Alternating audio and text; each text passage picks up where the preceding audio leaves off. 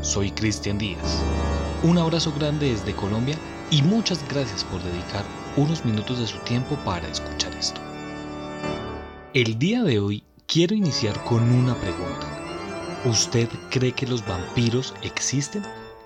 Sí, hablo de esos seres que salen en las noches a cazar su presa. Esos seres que se alimentan de la sangre de inocentes esos seres que uno debe combatir a punta de ajo y estacas. Bueno, el día de hoy les traigo la historia del vampiro de Sacramento. Sí, hoy hablaremos de un vampiro real, un ser tan despreciable que desde sus primeros años aterrorizó el mundo. Hoy hablaremos de Richard Chase, o el también conocido vampiro de Sacramento. Richard Chase nació el 23 de mayo de 1950 en Sacramento, California. Chase desde muy pequeño comenzó a mostrar evidencias de las tres partes de la triada de McDonald. ¿Qué es la triada de McDonald? Es un conjunto de tres factores que se han sugerido si alguna combinación de dos o más están presentes juntas, para ser predictivas o asociadas con tendencias violentas posteriores particularmente en relación con delitos seriales.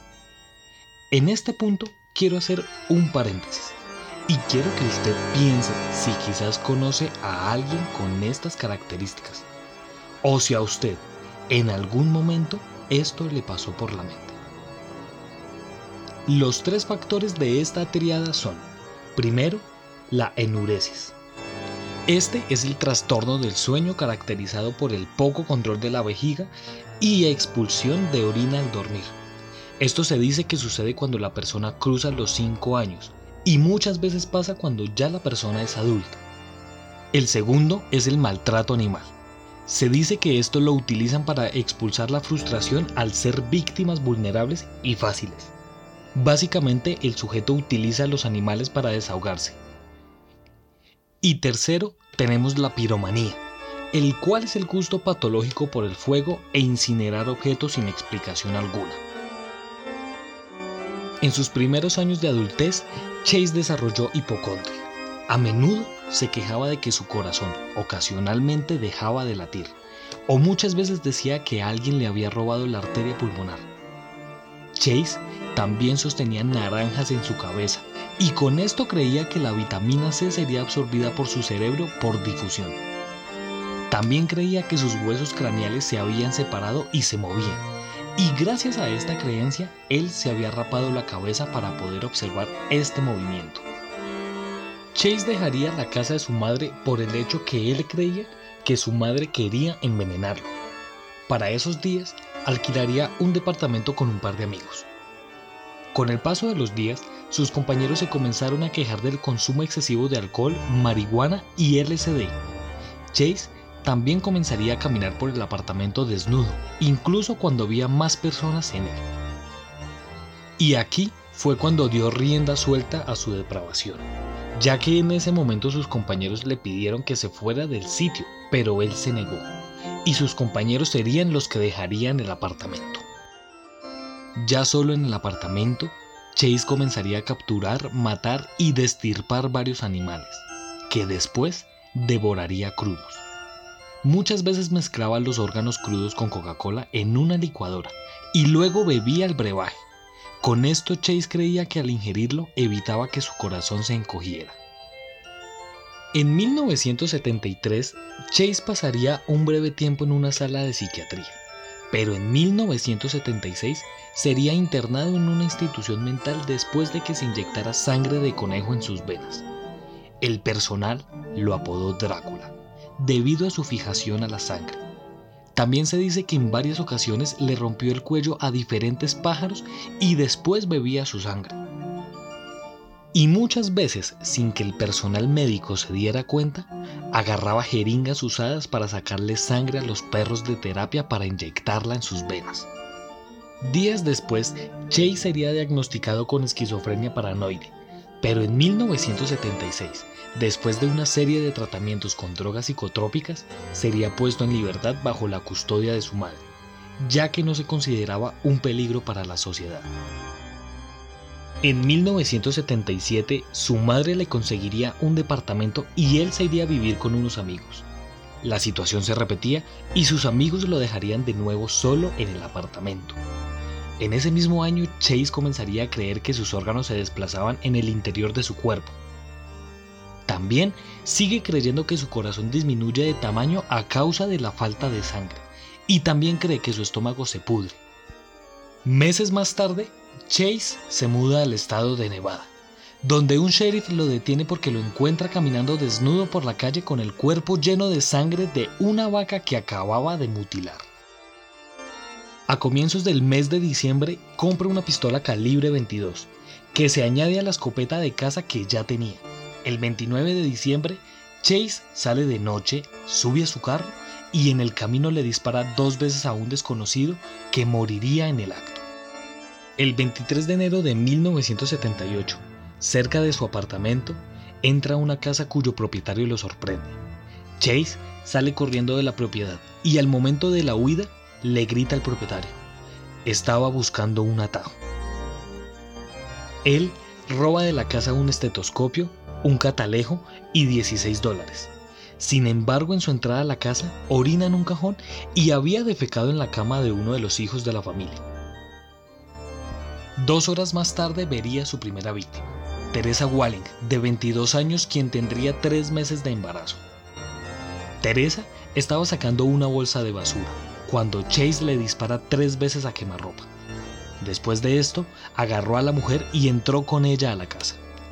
Mientras la mujer agonizaba, Chase le abriría el vientre y le arrancaría los intestinos, le apuñalaría el hígado y le cortaría el pulmón y el diafragma.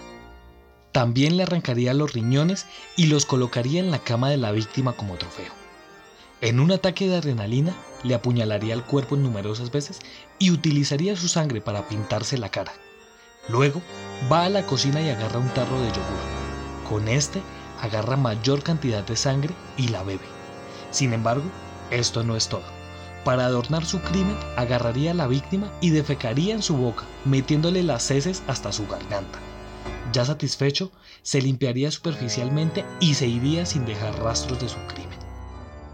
Solo cuatro días después entraría al domicilio de Evelyn Mirot, una joven de 27 años que estaría con su amigo Daniel Meredi, con su hijo Jason de 6 años y su sobrino David de 22 meses. Chase dispara la cabeza de Evelyn.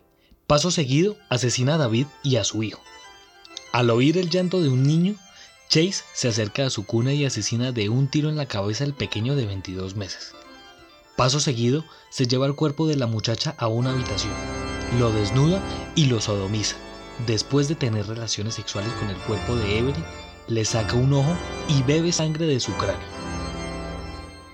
Después de esto, agarra los restos del cuerpo del bebé, lo lleva a la bañera y comienza a vaciar la sangre del cráneo del pequeño pero antes de terminar con su fechoría, golpearían a la puerta principal.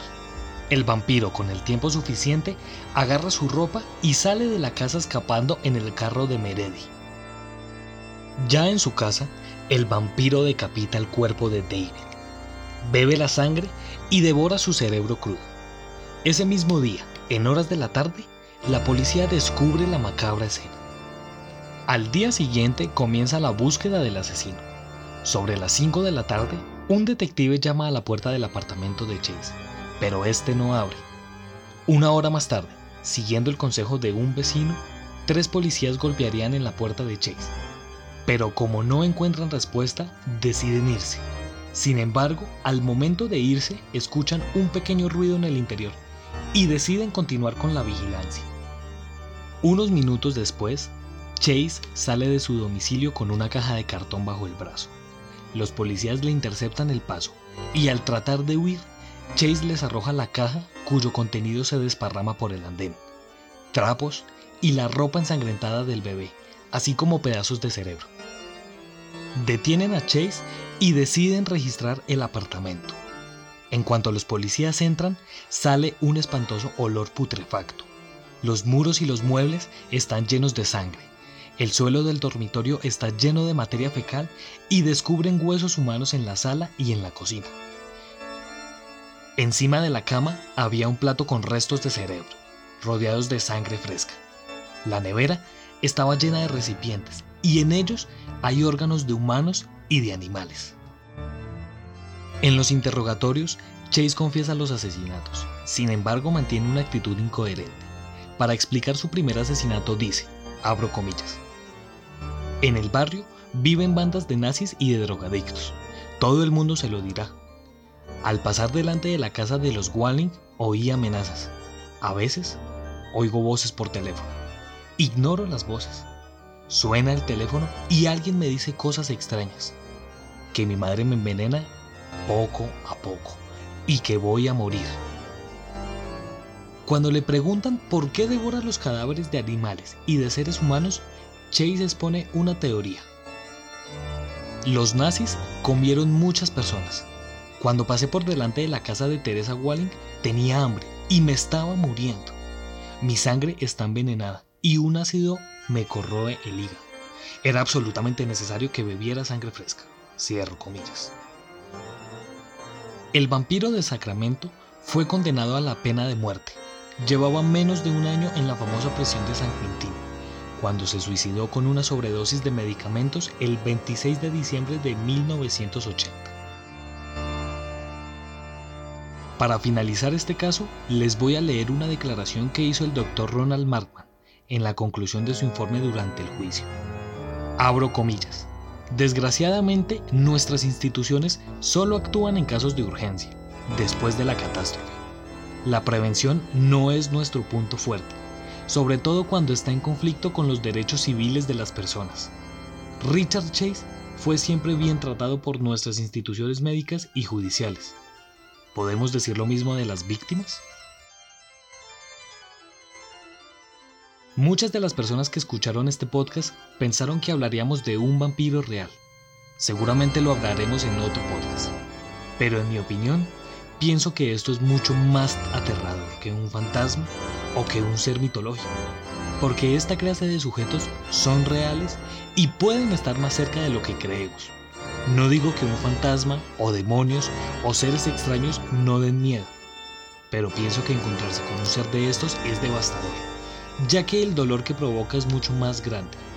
El tan solo imaginar que asesinen a tu hijo o a un familiar es muy difícil, y más en circunstancias de este tipo.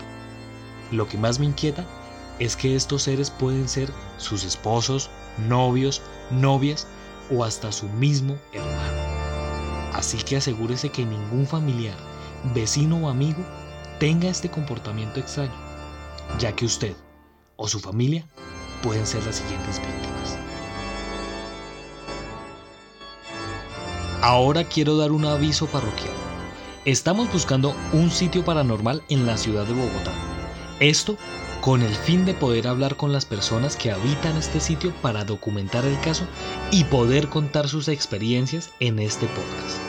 Así que si usted tiene cualquier información, nos pueden escribir al correo Colombia Paranormal Pod arroba gmail.com.